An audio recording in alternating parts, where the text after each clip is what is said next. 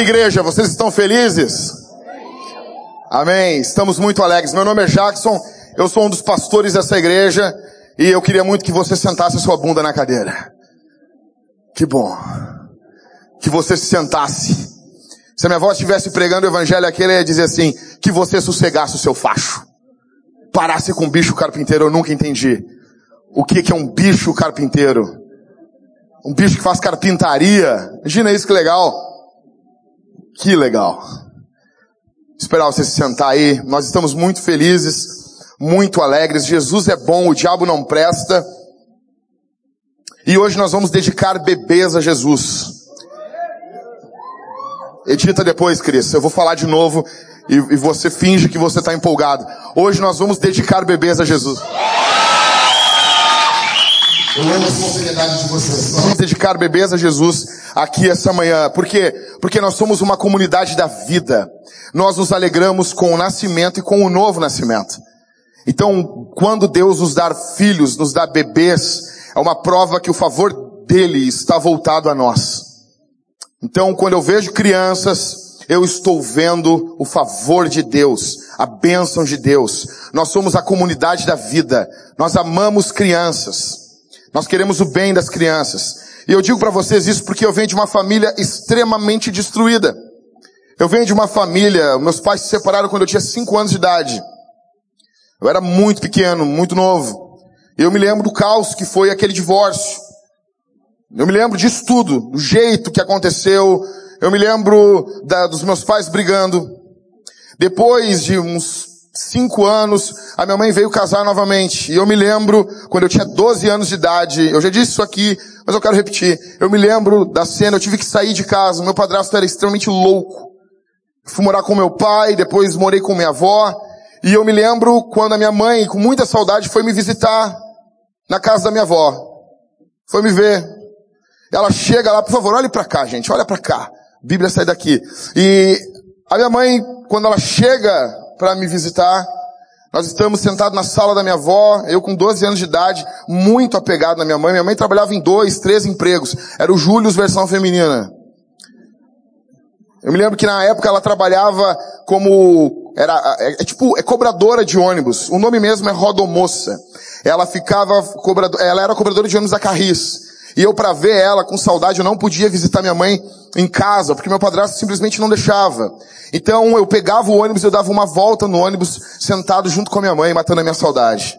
E naquele dia ela foi me ver na casa da minha avó. Ela chega lá e a gente está sentado, a gente está junto, e de repente o meu padrasto bota a cara na janela, assim. Parecendo o Jack Nicholson no filme É o Iluminado, né?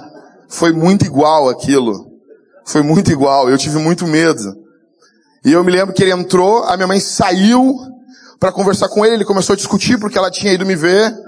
E num dado momento, dado momento, ele com mais de 1,80m de altura, a minha mãe tem um metro e meio. Eu nasci com 4 kg 450 de uma mulher de um metro e meio. Quase matei a minha mãe. Foi cesariana, fica tranquilo. E eu me lembro que ele pegou, ele deu um chute na canela da minha mãe. Eu estava na porta da casa da minha avó, eu olhei aquilo, a minha mãe com um metro e meio, ela começou a chorar, ela apontou para mim para mim não vir socorrer ela. Eu tinha 12 anos. Tinha um ímpeto masculino de querer defender minha mãe, mas minha, minha estrutura física não fazia diferença alguma. E eu me lembro daquela situação corroer a minha vida, a minha alma por dentro, ver a minha mãe sendo espancada. Eu olhei para ela e ela disse, não vem aqui aquele imundo maldito que tocou nela, bateu, deu um chute na canela. Eu nunca vou me esquecer disso. Num dado momento, passado três anos, eu conheci Jesus. E eu conheci a família de Jesus, que chama-se igreja. E eu me lembro de ter dito dentro de mim, na minha casa homem nenhum vai bater em mulher. Na minha casa os homens vão amar os seus filhos, amar as crianças. Eu estou falando para vocês aqui, porque eu sei de dentro o que, que é vir de uma família destruída. Por isso que a dedicação dos bebês aqui, essa manhã, significa muito pra gente. Por isso que não é simplesmente uma moda lutarmos pela família. É porque o nosso Deus é um Deus familiar. Nós cremos no Pai, no Filho e no Espírito Santo. É um Deus. Mas ele tem três pessoas, é um mistério isso. O Pai, o Filho e o Espírito Santo. Vocês creem em três deuses? Não. Nós cremos em um Deus. É uma essência, mas essa essência possui três pessoas, e isso é um mistério. Porque se eu entender completamente Deus, ele deixa de ser Deus. Esse Deus, ele é familiar. O Pai, o Filho e o Espírito Santo. Esse Deus familiar, que possui tanto amor, tanta graça, tanta virtude, tanta paixão entre si. A Bíblia diz que no princípio era o verbo, e o verbo era Deus, e o verbo estava com Deus. O termo ali é estava face a face. Sabe quando tu gosta, tu ama uma pessoa? Às vezes eu fico parado em casa, deitado na cama, eu e minha esposa, e a gente fica se olhando assim, a gente bota o rosto, a cara, um na cara do outro. Sabe quando o pai pega o filho e bota o rosto do filho na cara? Sabe quando o vovô pega o netinho e bota o netinho assim, assim pertinho, juntinho? Isso é fruto do nosso Deus. O nosso Deus de amor. E esse Deus de tanto amor, de tanta graça, ele decide estender esse amor. E ele cria o homem. Ele cria uma família. Adão e Eva. Quando o pecado entra no mundo, destruindo, a primeira coisa que o pecado vai destruir é a comunhão dessa família com Deus. E ao destruir a comunhão dessa família com Deus, o pecado acaba destruindo a família. Existe um grande problema, um seríssimo problema aqui. A fonte da vida, a fonte do amor, a fonte da virtude, a fonte da paixão, que é Deus. O homem agora está desligado disso. Então, o filho o Deus Filho vem ao mundo, se faz homem, e ele vem por meio de uma família, José e Maria. Porque se uma família foi destruída, agora a redenção da humanidade vem por intermédio de uma família. E o nosso Deus está redimindo o mundo. Escute isso aqui. Nós pensamos muitas vezes, estamos vendo agora a luta contra as crianças, em favor do aborto. E às vezes eu estava conversando com o, o doutor Tiago, advogado aqui da igreja, nós estávamos conversando e ele foi até o STF essa semana e ele disse assim, Jackson, é demoníaco o que estão fazendo contra as crianças. É nojento, é terrível os argumentos nojentos, pífios. E eu quero dizer uma coisa para você. Se você abortou uma criança, nós queremos amar você. Nós queremos cuidar de você. Eu não estou aqui como um juiz querendo jogar os seus erros contra você. Eu estou falando sobre a luta, a militância contra as crianças. Jesus vem ao mundo e ele começa uma família. A igreja é uma família, conforme Efésios capítulo 2 e capítulo 4. Nós somos a família de Deus. Quando você ver as crianças sendo dedicadas a Jesus aqui no final do culto, eu quero que você lembre de uma coisa. Não é que Deus vai um dia restaurar todas as coisas. Ele já está fazendo isso por intermédio de sua santa igreja. Não só a nossa, várias igrejas por diversos lugares. Jesus está restaurando as coisas. Cada dia mais, como eu falei para vocês, eu venho de um lar onde eu vi minha mãe apanhando na mão de um crápula. Só que quando eu vejo hoje homens, eu estive pregando ontem no Rio de Janeiro, quando eu via jovens chegando à frente, pedindo oração e dizendo assim, pastor, eu quero ser um homem de Deus.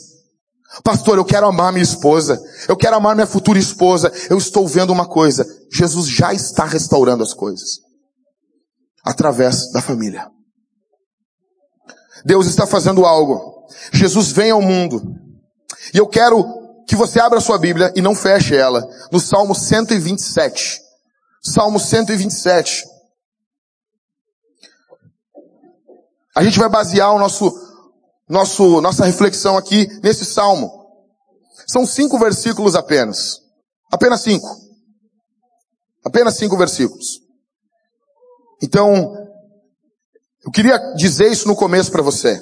Quem está falando aqui sabe muito bem o que é o efeito de um homem mau dentro de uma casa. Aqui está minha tia, e esse dia que eu contei para vocês, foi ela que correu o meu padrasto. Eu, um, se lembra, tia, desse dia? Eu me lembro. Eu tinha 12 anos. Estava morando com ela, com a minha avó, e eu me lembro como se fosse hoje.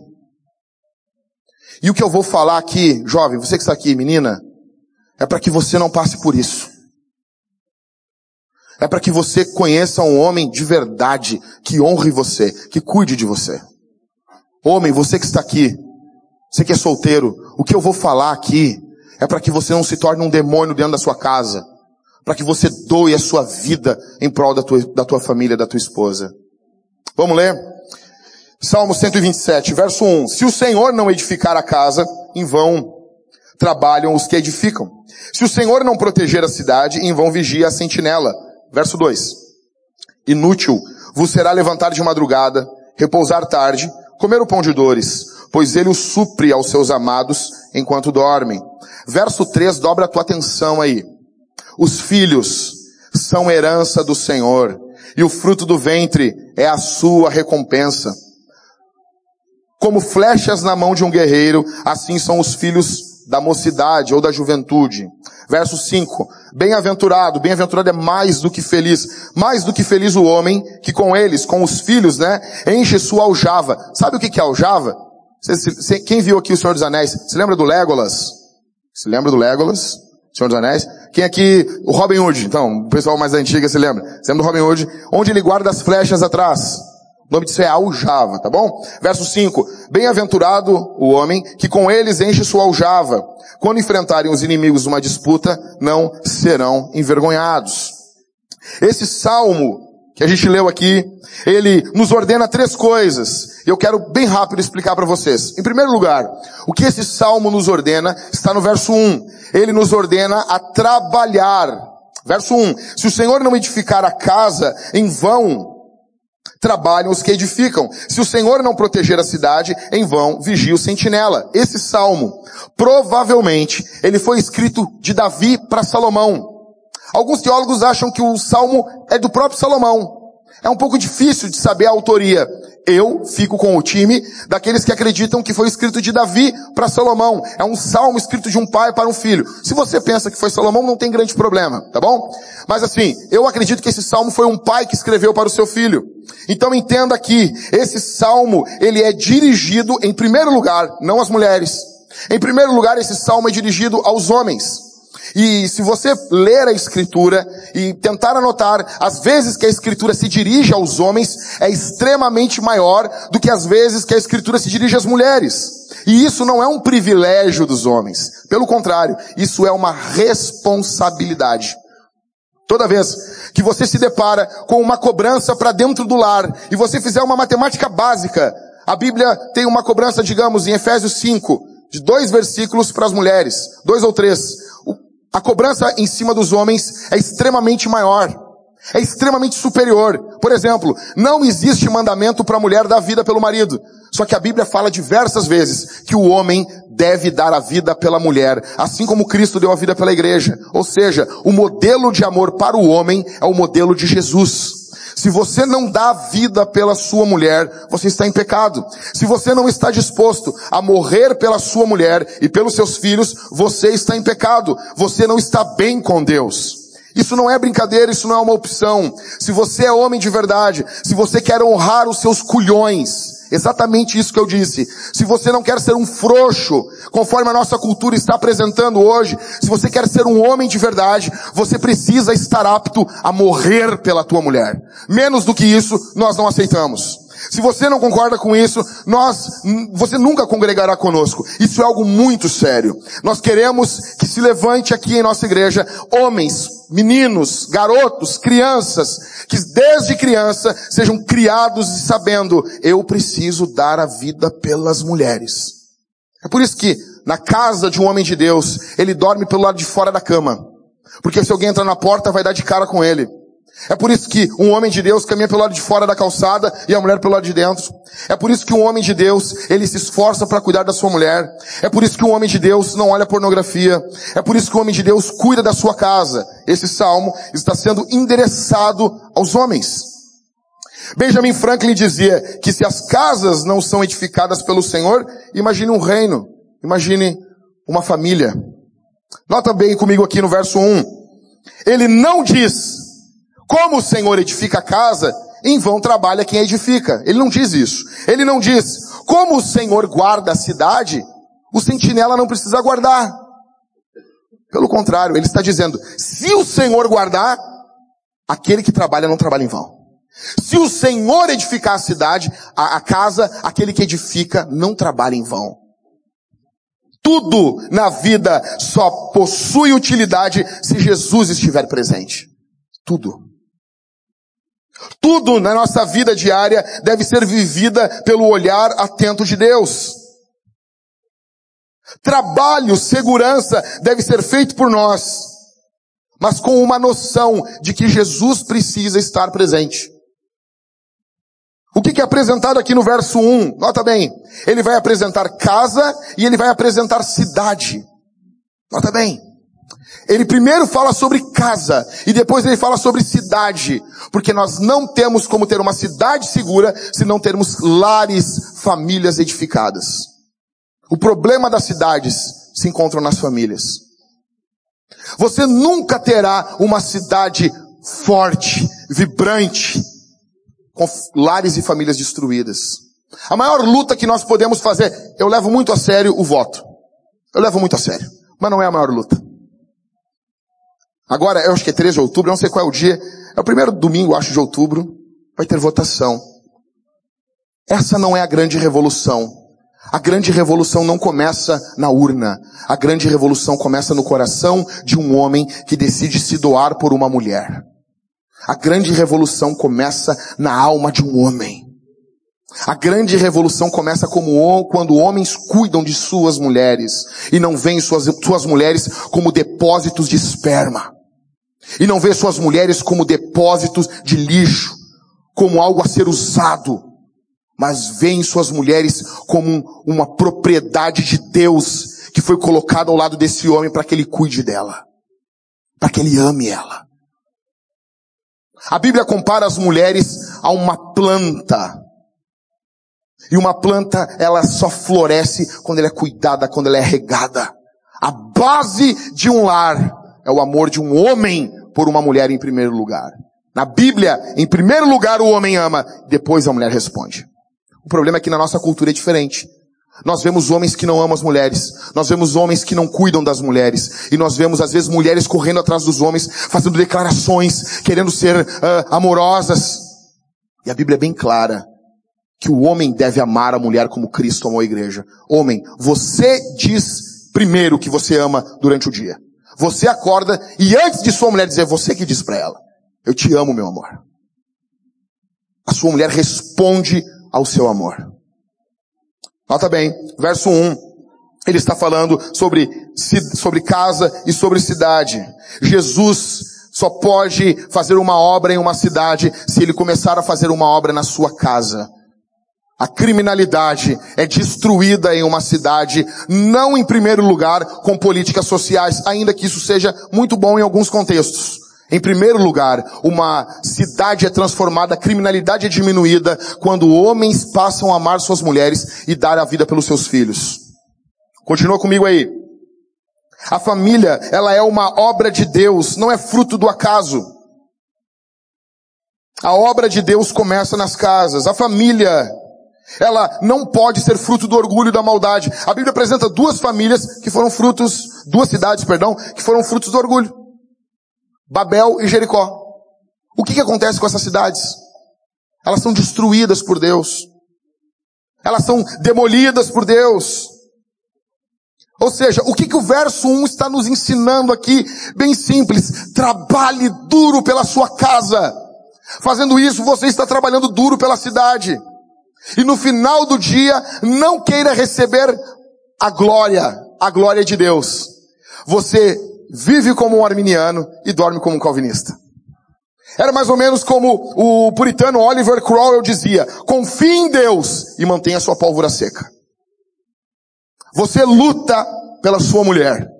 Você luta em favor dos seus filhos.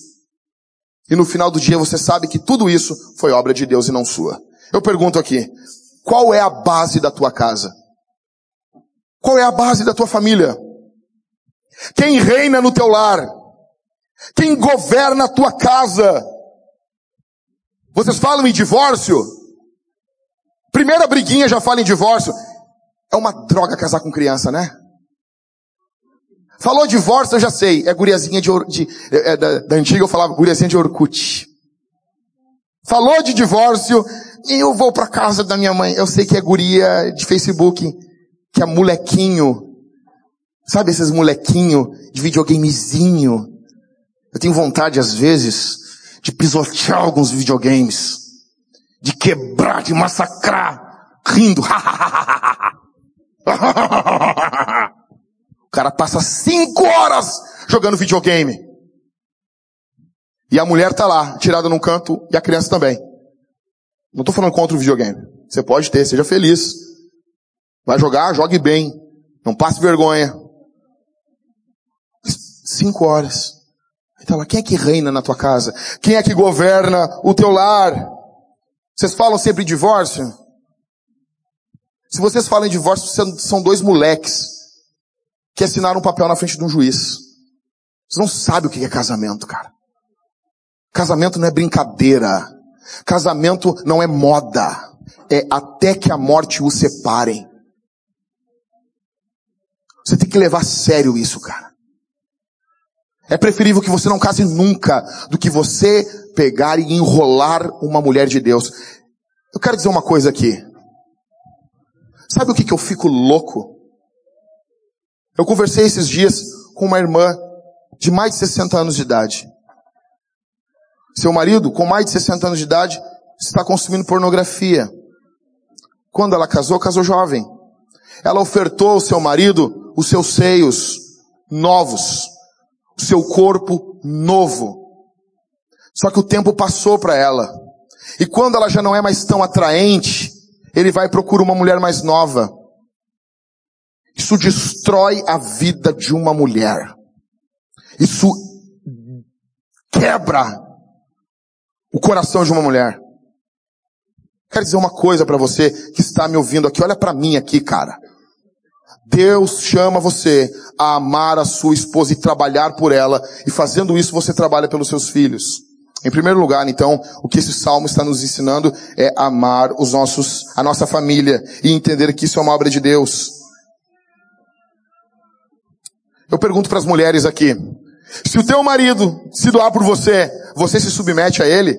E aqui não é uma submissão para esmagar a mulher. Porque a mesma Bíblia que diz que o homem deve dar a vida pela mulher, diz também que a mulher deve se submeter ao marido. Mas essa submissão não é uma submissão da violência. Bateu, casamento acabou, cara. Bateu na mulher, o casamento acabou. Conforme 1 Coríntios capítulo 7.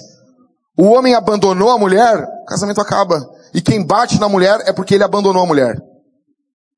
Se você bater na sua mulher, nós queremos com o maior amor, com o nosso coração cheio de Jesus, chamar a polícia para você. Com muito amor. Nós queremos, nós vamos lutar para que você caia no presídio central e morre lá. Com amor na nossa vida, com amor na nossa alma. Só que se o seu marido, minha irmã, está doando a vida por você, você tem que se submeter a ele. E não é uma submissão para esmagar a mulher. Não, o homem é o líder do lar. Porque quando a coisa dá errado, é dele que a gente vai cobrar. Quando Adão e Eva pecam no paraíso, vocês acreditam nisso aqui? Ah, nós acreditamos sim. Quando Adão e Eva pecam no paraíso e Deus chega lá, Deus não chama Eva. Ela é a primeira a, trocar, a tocar no fruto. Mas o, a voz no jardim fala, Adam, Adam. Deus está procurando Adão, não Eva. Porque ele é o líder. E é diante de Deus que os líderes se apresentam para serem julgados. Em primeiro lugar, então, o que o Salmo está nos dizendo, trabalhe pela sua casa. Em segundo lugar, verso 2, o que o Salmo nos ensina, não só trabalhar pela casa, mas desfrutar da casa, desfrutar da família. Verso 2, inútil vos será levantar de madrugada, repousar tarde, comer o pão de dores, pois ele os supre aos seus amados enquanto dormem. Ou seja, ou você levanta cedo, ou você dorme tarde. O Salmo está nos ensinando que você não deve ter pouco descanso. Tem pessoas que acordam cedo demais. Eu acordo entre 5 e 6 da manhã. Só que o Salmo me ensina a ir dormir mais cedo. Porque eu preciso de repouso. Eu preciso desfrutar a minha família. Se fosse hoje, esse salmo estaria dizendo assim, vá deitar com sua esposa e ver um Netflix. É isso. A versão, versão urbana, Salmo 127, versão urbana do pastor Jack. Acorde cedo, trabalhe duro, saiba que Deus fez tudo isso e vá ver um Netflix com a sua mulher comendo uma pipoca. É isso. Você precisa desfrutar da sua família. Nós precisamos que a nossa alma e o nosso pensamento descanse. Você precisa descansar, mas como que você vai descansar o seu corpo se a sua alma não está descansando? E a nossa alma só descansa em Jesus. Você que está aqui, você que não conhece Jesus, você não tem descanso dia e noite, porque somente nele o homem encontra repouso para sua alma, para sua vida. A sociedade moderna está enlouquecida, é uma epidemia louca, ansiedade, suicídio desgraçados em todos os lugares. Deus convida você aqui essa manhã a você descansar a sua vida em Jesus. Ele é o Shabá, ele é o descanso de Deus. Deus, eu quero que você entenda uma coisa.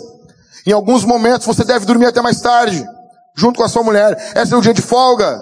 Fique deitado com ela. Aproveite sua esposa. Vai chegar um dia que você daria tudo para estar com ela e ela não estará junto com você. Ou você morreu antes ou ela morreu antes. Quem aqui viu o filme Creed? O 1. O 2 é óbvio que ninguém viu porque não saiu ainda. Tem uma cena que o Rock Balboa, o Sylvester Stallone, ele se vira pro Adonis, Adonis Creed, o filho do Apollo Creed. E ele diz assim, só sobrei eu. Minha esposa morreu, meu cunhado morreu, os meus amigos morreram. Eu daria todo o meu dinheiro para passar mais um dia ao lado da minha esposa. Se alguém do céu dissesse, ei, nós vamos deixar você passar mais um dia com a tua mulher, você gostaria. O que o Salmo está nos dizendo é, aproveite sua mulher. Aproveite os teus filhos. Desfrute tua família. Fica claro aqui que o trabalho e bens não são suficientes a família é algo insubstituível. E aqui eu quero entrar um pouquinho mais. A mulher não substitui o filho e nem o filho substitui a esposa.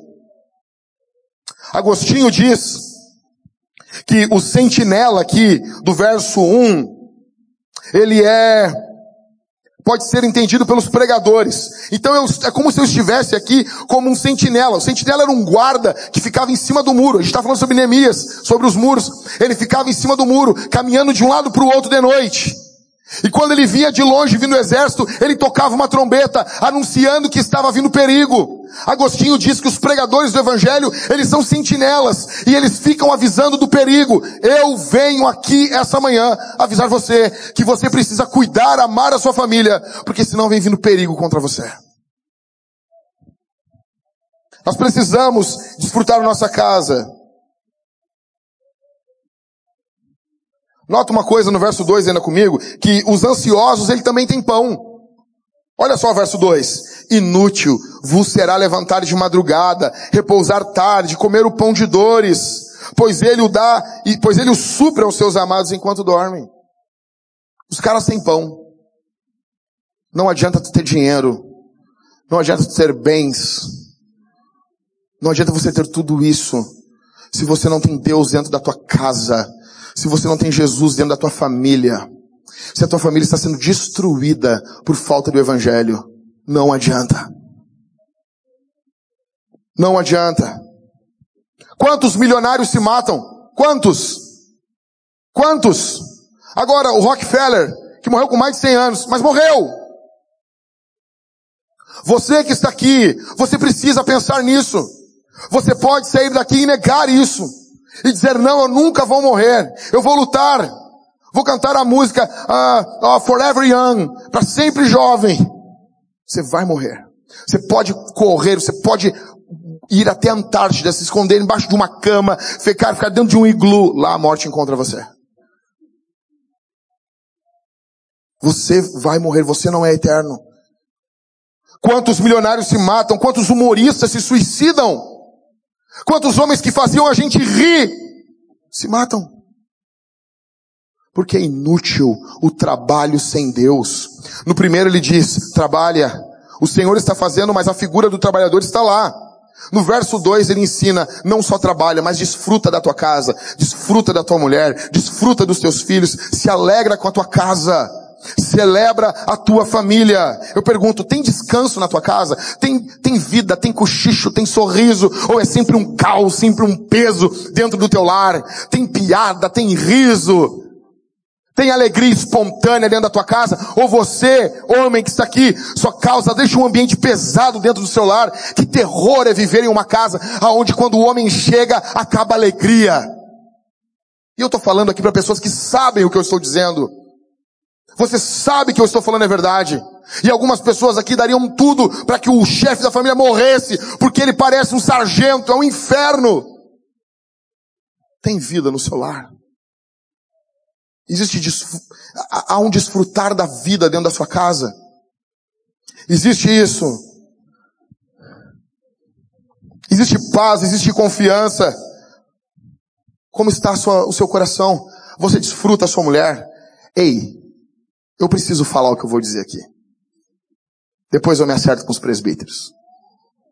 Segura aí, Everton. Depois o Everton e o Rodrigo vão me matar. Eu estava pregando ontem para homens no Rio de Janeiro, pastor Rafael e eu. Num dado momento eu falei para eles, eu disse assim, a pornografia está destruindo as famílias, está destruindo. Está destruindo. Eu sei o que eu estou falando. No site Desiring God, Desejando Deus, do John Piper, o homem mais santo vivo hoje, o São John Piper. Eu ainda vou ter uma estátua dele e queimar um incenso para ela. Eu tô brincando. Eu tô brincando. As minhas raízes católicas afloram às vezes. Eu tô brincando. Não tô, não. Se me der uma medalhinha, um beijinho pode, né? Tô brincando. Brincadeira. John Piper é um homem santo. Santo. Homem de Deus. Homem de Deus. Ele tem um site, Desejando Deus. E ele fez uma pesquisa nesse site. Escuta, esse cara não fala besteira no Evangelho. Esse cara não é um pregador da, da, da prosperidade. Ele não, é um, ele não é um televangelista da televisão que fica pedindo dinheiro. Não. Ele é um homem de Deus, com mensagens de Deus. 52% dos acessos de homens ao site consumiram pornografia na última semana. Você tem noção do que é isso? Homens que têm contato com teologia reformada. Tudo bonitinho, tudo direitinho. Calvino, Lutero, né? São Spurgeon, São John Piper, todo mundo feliz. Tá tudo bonito.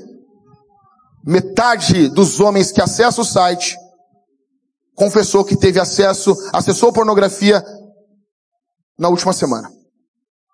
Você tem noção do que, é isso? Algumas pesquisas chegam a dizer que a cada quatro homens, três são escravos da pornografia. O diabo está destruindo as famílias. Eu li ontem em Gênesis 2:25, quando a Bíblia diz de Adão e Eva, eles estavam nus e não se envergonhavam. Aí eu olhei para os homens e disse assim: Deus é tão bom com Adão que deu uma mulher nua para ele. Os caras ficaram assim, olhando com uma cara. Mas é isso mesmo. Havia intimidade na casa. Na família de Adão, Adão e Eva, havia intimidade. Um casamento só sobrevive se houver nudez.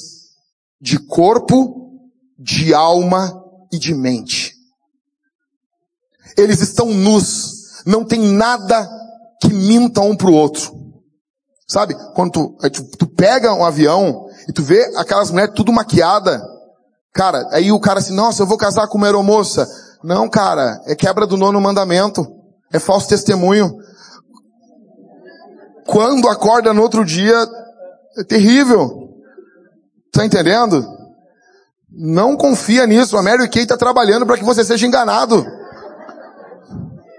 A Mary Kay não quer ver você feliz. Tô brincando. Não, não, tô de novo brincando. Então, Deus dá uma mulher nua para Adão e Anão, Adão nu para Eva, felizes, alegres, são sorridentes. O pecado entra, eles entendem que eles precisam agora se vestir. Se você quer ter um lar, você precisa estar desnudo. Você e sua mulher.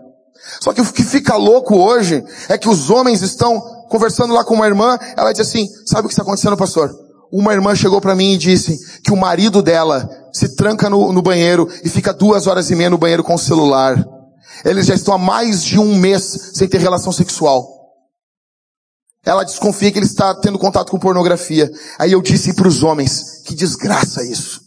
Você é casado, e aqui nós não somos palhaços. Somos, nós somos adultos. Você é casado, você tem a oportunidade de tocar a mão no seio da tua esposa, a tua esposa tocar a mão no teu peito, você tem contato com gente de verdade dentro do casamento e você troca isso por uma tela. Você troca isso por uma tela, por uma mentira, por uma farsa. Eu conversava com o pastor Rafael Ribas sobre um documentário porno, sobre pornografia, sobre atrizes pornô. Eles filmando as meninas chorando depois do, do que elas faziam, chorando, desesperadas, angustiadas. Eu pergunto, e se fosse tua filha? E se fosse a tua filha? E se fosse a tua filha que estivesse sendo usada por homens maldosos, mais de 90% das atrizes pornô são escravas sexuais. Você sabia disso? Você sabia disso? E se fosse a tua filha? Um casamento só anda quando existe o desfrutar dentro do casamento. Quando existe alegria dentro do casamento. Em primeiro lugar, então, nós devemos trabalhar. Em segundo, descansar, desfrutar. Em terceiro e último, nós devemos legar. Verso 3 ao verso 5. Acompanha comigo. Os filhos são herança de quem? Os filhos são herança do? E o fruto do ventre é a sua? Como flechas na mão de um guerreiro, assim são os filhos da mocidade. Bem-aventurado o homem que com ele enche sua, com eles enche sua aljava. Quando enfrentarem os inimigos numa disputa, não serão envergonhados. Uma família, filhos, esposa, é bênção de Deus. Deixa eu explicar uma coisa para você. Olha para o teu filho agora. Os pais aqui olham para os seus filhos. Olha, quem o seu filho não está aqui, pensa no teu filho nesse momento. Pensa na cara dele. Pensa na, na carocha dele. Não, mas ele é feio, pastor. Paciência. Paciência. Não, não vem falar que teu filho tem filhos feios. Deus dá criança feia. E você não minta que ele é bonitinho, que ele não é. Se ele é feio, ele pode se tornar uma pessoa bonita quando ele crescer, mas ele tem um rostinho de joelho ainda. Se você disser que ele é, fe... que ele é lindo quando ele não é, você está quebrando o nono mandamento, é um falso testemunho que nem as aeromoças da Mary Kay. Então pensa no teu filho agora. Saiba que o teu filho não é fruto do acaso. O teu filho não é fruto somente teu e da tua mulher.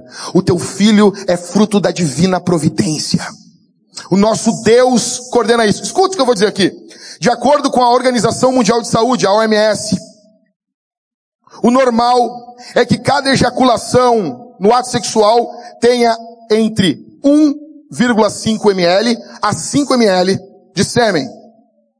E para ser considerado fértil, um homem precisa ter no mínimo 15 milhões de espermatozoides por ml chega ao número até, já foi registrado, de 300 milhões de espermatozoides por ml. O máximo é 5 ml de esperma. Nós podemos chegar no máximo até 1 bilhão e meio de espermatozoides no ato sexual. Escuta isso.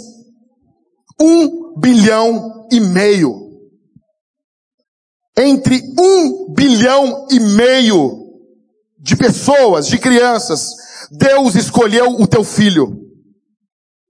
Um bilhão e meio de crianças, Deus olhou o teu filho. Ele não é fruto do acaso. Ele não é fruto de algo impensado. Parece que você acha assim, não, eu, eu estava feliz, eu coloquei lá uma playlist, músicas para fazer bebê, que José e Maria colocaram depois que Jesus nasceu. Né? Você pensa assim, não, eu estava feliz, estava alegre, compramos uma taça de vinho, aqui quem não toma vinho, então um, um tangue. Que droga, né? Cada um, cada um. Eu respeito você. Chega em casa com uma taça linda de cristal e um tangue. Hoje a noite vai ser demais, meu amor. Hoje nós vamos botar para quebrar. Aí você comprou o seu tangue, feliz, botou o Mar Marvin Gaye a tocar. botou uma, e começou, e você começou e namorou com a sua esposa. E você acha assim, não, isso aí foi porque eu quis. Não, simplesmente. Não. Um bilhão e meio de crianças correndo em direção ao óvulo, correndo em disparada. Vou eu, cotovelaço. Com certeza eu dei cotovelaço em algumas crianças. Eu tomei um cotovelaço forte que eu fiquei até vesgo. E era uma correria, era uma disputa louca, desesperada, e quem vai chegar no óvulo, e daí, quando o, espermatozoide chega no óvulo, o óvulo não quer que ele entre. E ele fica socando o óvulo assim, e dizendo, eu tô entrando. Deus olhou você. E ele viu você andando em um bilhão e meio de crianças, correndo em direção ao óvulo. Deus olhou você e disse assim, ei campeão, você vai vencer. Uh, entra, eu tenho um plano na tua vida, eu tenho uma obra em você, eu quero fazer uma obra na tua vida. Olha na cara do teu filho, sendo feio ele ou bonito. Deus fez com que ele vencesse. Aí tu olha assim aquela cara, isso é o vencedor. Ô Jesus, quem eram os outros? Se é que ele apanhou muito na corrida. Ele ainda está cansado. Não foi fácil. Ele é um sobrevivente.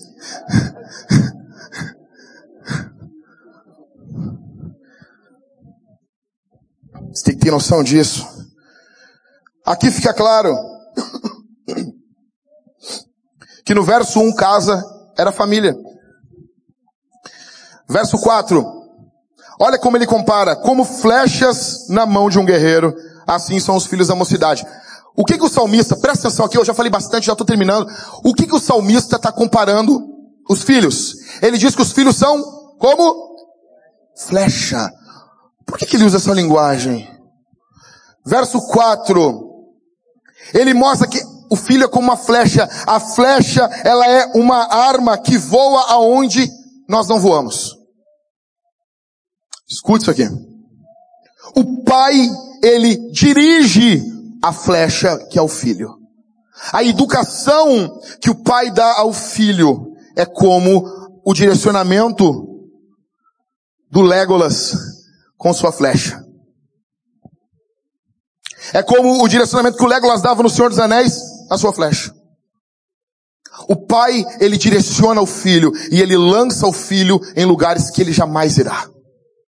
A alegria de um pai é, entre aspas, perder para o seu filho. Eu me lembro que eu era criança e eu ia bater queda de braço com meu pai e meu pai perdia para mim, eu não entendia. Meu pai é meio brutamonte assim, sabe? Meio louco assim, grandão assim, e ele, ah, perdi. Eu dizia, não tem como, cara. Não tem como. É mais ou menos assim a Mariana ganhar do Maicon. Não tem como. Eu me irritava, mas eu me lembro que havia alegria nele perder para mim. O que Deus está dizendo é exatamente isso. O pai lança, mira, ele mira a flecha e ele lança, e ele diz, vai flecha! É isso que ele está fazendo com seu filho. Todo o amor, toda a dedicação, todo o ensino, todo o dinheiro investido em fralda. Porque crianças são máquinas de cocô. Eu não entendo como as crianças cagam as costas. Eu pego a criança, a criança com as costas cagadas, eu mas eu quero ver onde está o ânus aí, cara. Será que aqui em cima? Caga o cabelo. Como isso, cara? Aí você investiu, você limpou, você cuidou, para depois de grande jogar na cara. Porque tem que jogar na cara de vez em quando. Eu te limpei, rapaz. Eu quero todas as crianças limpar pelo menos uma vez. Para depois que elas forem grandes, eu jogar na cara delas.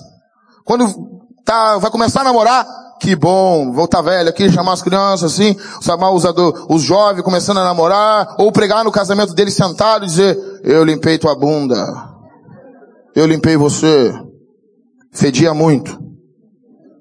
Era terrível. É isso. O pai dirige os filhos, cuida, limpa, nutre. E o Salmo também está dizendo é que um homem sem filhos é um homem desarmado. Porque os filhos são flecha. Um homem que ele não quer ter filhos e pode ter, ele é um homem desarmado na vida. Esse período aqui bíblico é um período que não há nenhum cuidado. E o triste hoje é que os pais são jogados nos asilos da vida, são abandonados, sendo que o Salmo está ensinando que o filho é uma flecha, é uma arma para cuidar do pai depois de velho. Se você tem seu pai, você tem que cuidar dele, amar ele enquanto ele está vivo. E não é o bom pai, é o pai, é a mãe. Filhos são herança, fruto, flechas. Nota, nota aqui a linguagem que ele diz no verso 4, como flechas à mão de um guerreiro, assim são os filhos da mocidade. Deixa eu dizer uma coisa para vocês. Eu vou dizer depois isso. O foco do salmo é simplesmente esse: volte seus olhos a Deus. Por que, que o, o salmo diz que os filhos são como flechas na aljava? A aljava fala de proteção, é aquilo que protege a flecha. Você precisa proteger os seus filhos. Você precisa cuidar os seus filhos. Você precisa amar os seus filhos. Você precisa cuidar, guardar eles. Você precisa orientar eles. A flecha você orienta. Se você não orientar, o traficante orienta. Se tua filha não sentar no teu colo, ela vai sentar no colo do malandro. Se o teu filho não rir, não brincar com você, ele vai fazer isso com alguém que vai destruir a vida dele. Você orienta.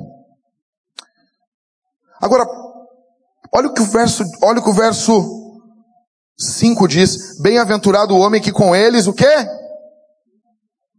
O Salmo está falando da quantidade de filhos também. Nós vivemos um período onde criança é igual a peso. Nós vivemos um período que criança é visto como algo terrível. Aqui está o, o Cauê. O Cauê fez dois filhos iguais. Sério, você olha o Isaac, as fotos do Isaac. Tem algo ali, cara. E você olha as fotos do Josué, eles são iguais. Deus deu o Isaac e o Isaac é um furacão. O Isaac é o Tasmania da igreja. Esse guri, cara, ele vai ser alguém muito especial. Não sei, um dia eu vou dar uma entrevista no Fantástico dizendo, eu pastoreei o Isaac, ele deu trabalho, mas hoje está ajudando a humanidade. Depois disso, o Cauê não se, não se contentando com um Isaac, ele fez outro. Quem conhece o Isaac, não, você não tem noção quem é o Isaac. Aí o Cauê tem o segundo filho. As pessoas chegam e ficam falando, dois filhos? Ah, pra que dois filhos? Pastor Jack vai ensinar você a fazer algo aqui muito amoroso. Quando alguém se meter na quantidade de filhos que você quer ter e dizer, você tem que estudar, você tem que fazer isso, você vai até o banheiro. Você defeque. E você caminha. Com amor no coração. O que o salmo está dizendo é, ter bastante filhos é algo bom. Não é que você é obrigado agora, não. Eu vou ser o MC Catra da igreja. Não é isso. Mas é bom ter bastante filhos. É bom. É bom. Ah, mas o dinheiro para a gente ajuda. A gente dá um jeito. Já chegou o segundo filho e agora o Isaac está comendo que nem um louco. Eu não convidei mais o, Cauê para ir lá em casa, eu convidei o último dia e eu comprei uma pizza big, nós compramos uma pizza big para comer. Eu disse, vai dar para nós. O Isaac não parava de comer. Ele já está naquela fase que as crianças comem 12 cacetinhos. A minha mãe quase faliu, por isso que eu disse que a minha mãe trabalhava em três empregos. Porque eu comia muito. Então, o que o Salmo está dizendo é que a aljava tem que estar cheia. Então, o que eu digo assim, você não tem filhos ainda? Pense em ter. Você já tem um, pense em ter outro. Você já tem dois, pense em ter o terceiro. A Bíblia diz lá em Gênesis que nós devemos crescer e nos. Você multi... Quantas, quantas são as pessoas dentro de uma casa? São quantas? O homem e a mulher são? É pra ser, né? Se tiver mais uma tem, tem algo errado. Então como que você multiplica dois? Dois vezes um é quanto? Aí você multiplica por? O próximo número é? Dois vezes? É quanto? Então, o que eu vou dizer aqui para os irmãos dessa igreja, não estou dizendo que você vai ter quatro filhos. Eu estou dizendo que você deve sonhar com quatro filhos no mínimo. Você está entendendo? Tem diferença. Ah, pastor, não deu, a gente tentou, não deu, mas sonha com quatro filhos. Eu encerro dizendo que nós temos hoje a luta do aborto, da pedofilia, do desprezo pelas crianças, pelos velhos, pelos idosos. E nós estamos sempre adiando ter filhos. Eu quero dar um testemunho aqui, pessoal. Eu fui um cagão por muito tempo. Começo do meu casamento. Eu não conhecia teologia reformada. Eu não conhecia o evangelho bíblico mesmo. Então a gente foi adiando ter filhos. Adiando. Adiando. Porque não tinha nenhum homem para chegar para mim e dizer assim, cara, deixa de ser cagão. Essa igreja eles falam cagão no púlpito. Sim. Sim, nós somos honestos. E por muito tempo, a gente foi adiando. Eu tô casado há 13 anos. E a gente foi adiando porque a gente pensava, ah, isso aqui é mais importante, isso é mais importante. Não, mas precisamos fazer isso antes. E não havia ninguém. Então, a primeira coisa que mudou na minha concepção, quando eu conheci a teologia reformada, foi o trato meu com a minha esposa. Mudou. Mudou. Cuidado, amor. A segunda coisa foi a visão dos filhos. E deixa eu dizer uma coisa para vocês aqui. Hoje, dia 5. O ano passado, em novembro, nós descobrimos que a Thalita estava grávida. Mas aprove o Senhor Deus levar o nosso bebê. Nós estávamos felizes, alegres, nos mudamos de casa, já estávamos vendo uma casa maior para ficar, pensávamos as crianças correndo, eh, nas fraldas. Só que o Senhor Deus levou o nosso filho. A Thalita perdeu o bebê. E a data do nascimento era dia 5 de agosto. Hoje. E por muitos meses, a Thalita e eu, nós viemos orando e quando marcaram o dia 5 de agosto, porque as pessoas pensam assim, ah, ele é o pastor da igreja, tudo na igreja do jeito que ele quer. Não é. Tem várias coisas aqui que não é do jeito que eu quero. E, e um dos dias, eu, lá no começo, lá atrás, eu não queria que a dedicação dos bebês fosse dia 5. Porque o meu filho estava para nascer dia 5. Só que nós perdemos o nosso bebê. Só que não deu para mudar essa data. Não deu. Um dos pais não podia, uma das crianças ficou doente e teve que ser dia 5 de agosto. Então eu faço o culto diário com a minha esposa, nós lemos a Bíblia, cantamos, oramos, eu checo o coração dela, eu pergunto como ela está, eu vou conversando com ela e, e eu notei que isso foi trazendo tristeza ao coração dela. E ela dizia às vezes chorando para mim, meu amor, não é que eu estou triste, eu estou feliz pelas irmãs da igreja, eu estou alegre por elas. Só que era o nosso bebezinho, amor. Eu não sei como eu vou estar nesse dia. E eu me lembro que eu ia orando, ia encorajando, eu dizia, eu te entendo, vamos lutar. E, e eu não falava para ela, mas eu ficava pensando, por que que Deus fez isso? Fez o dia da dedicação dos bebês ser exatamente, é óbvio que a criança poderia nascer em outro dia, é óbvio que sim, eu sei disso. Mas é o que estava marcado.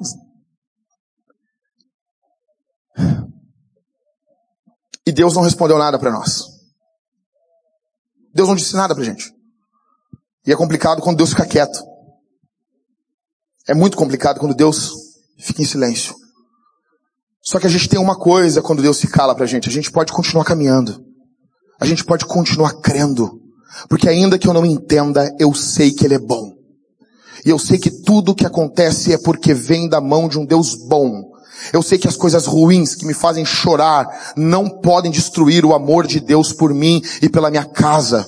Eu sei que tudo aquilo que Deus quer fazer por uma família, Ele vai fazer. O pecado, a morte, a doença, os abortos espontâneos, nada pode parar um Deus de amor em direção a uma família. Nada pode parar a mão de um Deus todo-poderoso que quer abençoar uma casa. Eu não sabia o que Deus queria, mas eu sei de uma coisa há um Deus no céu que ama os seus filhos e lhes abençoa com filhos, com crianças. É isso que o Salmo está dizendo. Crianças são bênção. Até que semana passada, a Talita chega para mim e larga um presente na, eu estou trabalhando no meu escritório, ela larga um presente na mesa. Ah, para o nosso aniversário de casamento. E quando eu vou abrir, tem um chip top, porque minha esposa está grávida. Você tem noção disso? Você tem noção disso?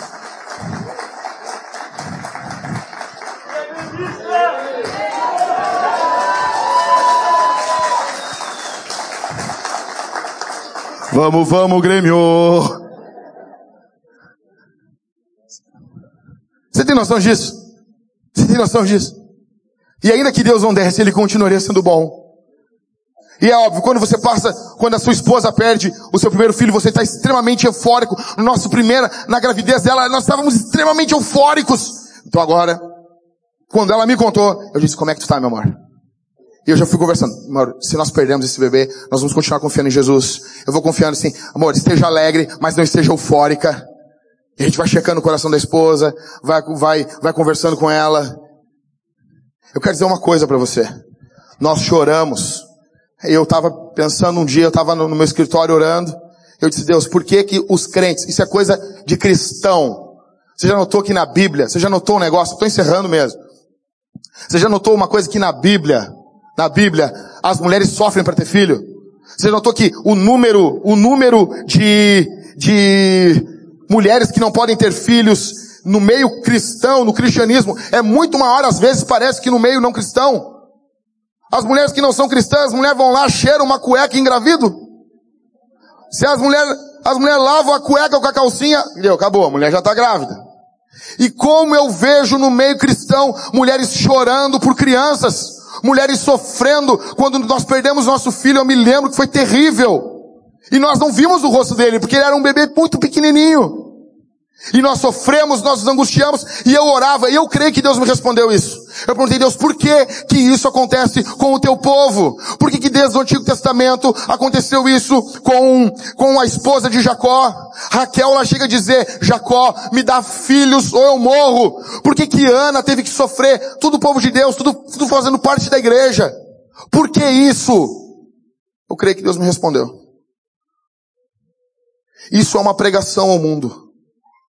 Nós estamos mostrando ao mundo que os nossos filhos são gerados em lágrimas. Nós estamos mostrando ao mundo, eles que muitas vezes desprezam as crianças, que para nós elas são preciosas. Que quando acontece o caso de um pai perder um filho, um filho morrer na infância, ou um filho morrer na adolescência, isso quebra a gente. Porque nós somos uma parábola para o mundo, nós somos uma pregação para o mundo. Você e eu não somente falamos em atos, nós falamos em palavras, nós falamos em atos. Crianças para nós importam, não somente num discurso contra o aborto. Você quer lutar contra o aborto? Tenha filhos, lute para ter filhos. Você quer lutar? Lute depois, você ter seus filhos, ou se você não conseguiu, para adotar uma criança. Nós lutamos em favor dos filhos, eles custam muito pra gente. As crianças custam muito, elas são geradas em lágrimas por nós. Por isso que hoje aqui é um dia especial pra gente. Por isso que a gente está feliz aqui. Porque essas crianças que estão aqui, ainda que alguns pais, ah, aconteceu, ela, é, ela foi sim desejada. Quando ela deu o primeiro chutinho na barriga de você, minha irmã, que você sentiu aquele, aquele bebezinho mexendo dentro de você, aquilo, aquilo mexeu com você. Quando você, meu irmão, ouviu o primeiro batimento cardíaco no ultrassom, aquilo foi Deus gritando, eu amo as crianças. O nosso Deus veio ao mundo como um bebê. Você tem noção disso? Maria pega aquele bebezinho no colo e ele está amamentando e olhando o olho dela. E aquele olhar dele não era olhar só de um bebê, era o olhar de Deus. Ela sustentava Jesus no seu braço e Jesus sustentava ela por sua glória. Ele espirrava às vezes e fazia e tremia de frio lá no inverno em Israel e aquele tremer de frio fazia o inferno inteiro tremer. O nosso Deus veio ao mundo como um bebê, porque bebês importam. Eles são importantes. Você quer conhecer uma humanidade? Você quer conhecer uma cidade, uma, um povo, um país? Veja o que ele faz com as crianças. Desprezar as crianças é algo terrível. Encerrando, eu quero que você tenha cachorros. Eu sou o cara mais cachorreiro do mundo. Eu chego na casa das pessoas, chego na casa do Arthur, me enrolava no chão com os cachorros. O Arthur quase que botou a brisa sentado do lado dele e confundiu ela comigo. Chamou a brisa de pastor. Ah não, mas tá, é o outro. Eu amo cachorro. Mas cachorro é cachorro. É menos do que criança. Teu pet não substitui uma criança. Não estou falando que você não vai amar. Não estou falando que você não vai cuidar. Não, quer dormir na tua cama, dorme. Não tem nada que ver com isso. Dorme, não tem nada que ver com isso. Não me importa. É você. A Bíblia não diz, não deixarás o cachorro dormir na cama, não deixarás o gato dormir na cama. Deus não se importa com isso. Jesus talvez dormiria do lado de um gato, não tem problema nenhum. Jesus ama os gatos. Jesus ama os cachorros. Só que o homem tem uma glória diferente. O homem, eu digo a humanidade, tem uma glória diferente. Deus coroou a criação com o homem. E a nossa sociedade hoje despreza as crianças. Mata um ovo, um ovo de uma tartaruga. A multa é mais de 4 milhões de reais. Você fica preso mais de um ano. Mata uma criança, você é aplaudido pela mídia. O desprezo às crianças tem destruído famílias. Tem destruído a igreja. Igrejas estão morrendo daqui a 20 anos. 60% da igreja, das igrejas, 60% dos membros serão idosos porque os cristãos não estão tendo filhos. Enquanto isso, os muçulmanos parecem coelhos. Deus chama nós aqui. Ei, sabe o que, meu irmão, sabe o que você vai fazer em casa hoje? Deixa eu te explicar. Vai chegar em casa, vai sair com a tua... Escuta o que eu estou dizendo. Escuta, isso aqui é mandamento pastoral. Você vai chegar em casa, você vai desligar o teu celular, você vai ligar uma luz negra, você vai botar tocar o Marvin Gaye e você vai ser feliz com a tua mulher e vai fazer um filho. Aconteceu um caso muito engraçado. Um casal chegou, pastor da antiga, é, é muito bom isso, né? Pastor da década de 60, da Assembleia de Deus, com a Bíblia encebada debaixo do braço, caminhando. Aí vem um casal. Pastor.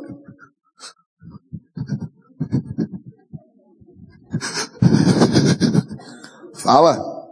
Nós queremos ter filhos, mas a gente não consegue. Aí o pastor olhou, botou a mão na cabeça, Jesus, dá filho para esse casal. Orou ali, amém. Aí eles estavam, já que vocês vão? Aí, não, nós vamos sair. Não, não, não, não. Vocês vão para casa fazer um filho. Eu não orei em vão. E eles riram, e eles viram ir. O pastor da década de 60. Eu tô falando sério. Eu tô orando em vão aqui. Vão para casa fazer um filho. Sério. Eles foram e a mulher engravidou. Sério.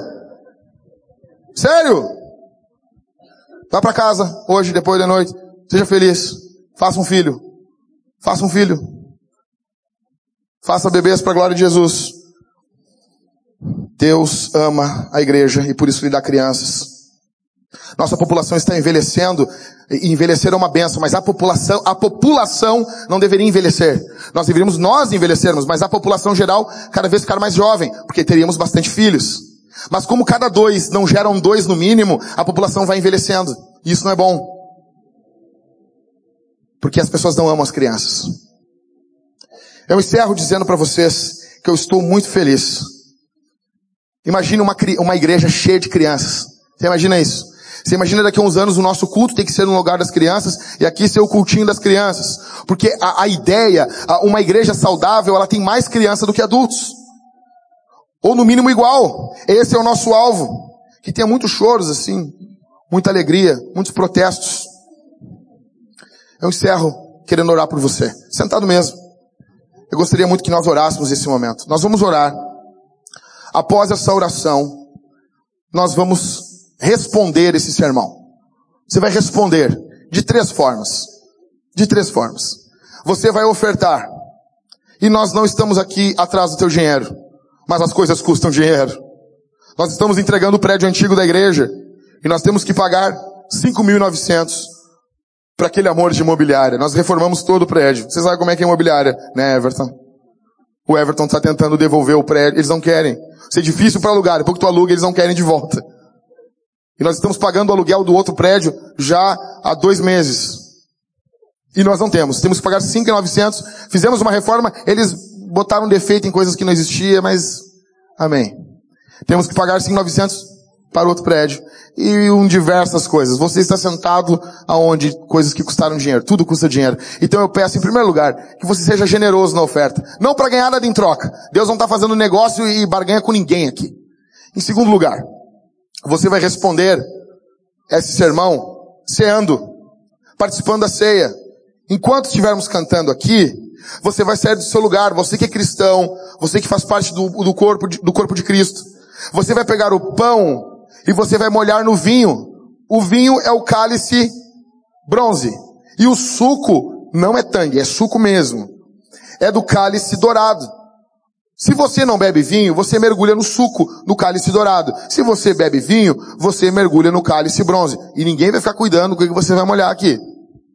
Você vai vir alegre, porque nós cremos que a ceia é participar do corpo e, e do sangue de Jesus. Você vai comer e beber de Deus. Você vai ser fortalecido. Se você faz parte do povo de Deus, se você ama Jesus, nós queremos convidar você a fazer parte. E aqui na nossa igreja, para desespero de algumas pessoas, as crianças participam da ceia. Nós cremos na pé da comunhão. As crianças fazem parte do povo de Deus. E se fazem parte do povo de Deus, elas comem e bebem do corpo de Jesus. Elas vêm com seus pais.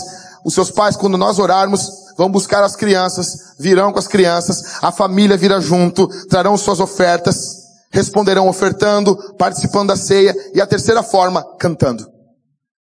O número de pessoas que nós temos aqui, nós precisamos cantar alto aqui, essa manhã. Eu quero que você cante muito alto, que você levante as mãos e você adore a Jesus. E após a terceira música, nós vamos fazer a dedicação dos bebês. Amém? Feche os olhos. Pai, aqui está o teu povo.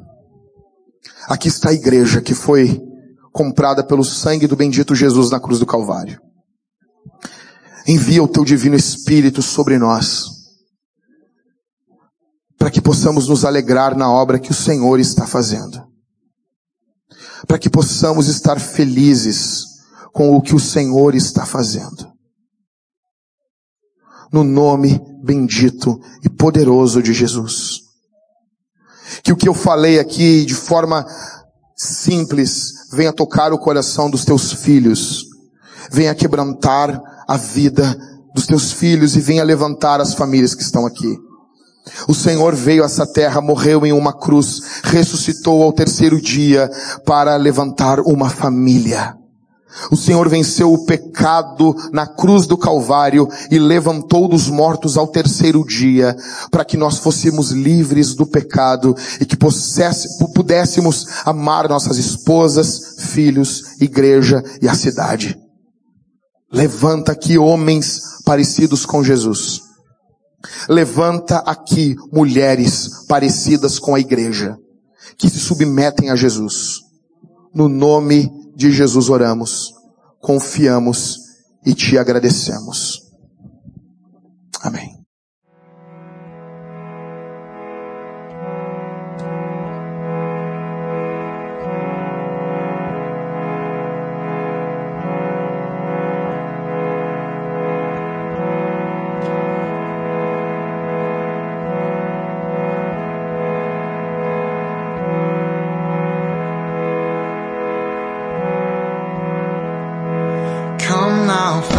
time, every blessing.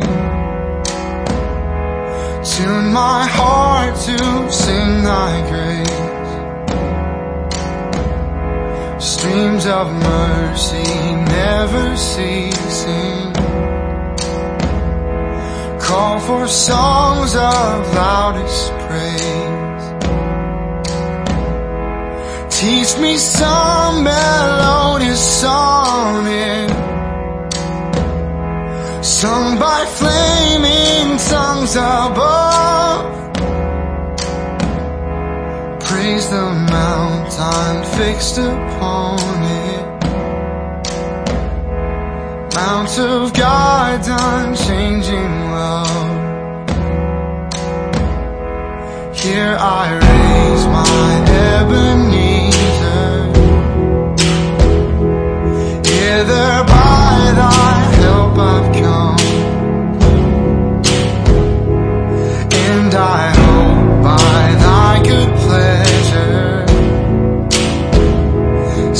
safely to arrive at home. Jesus.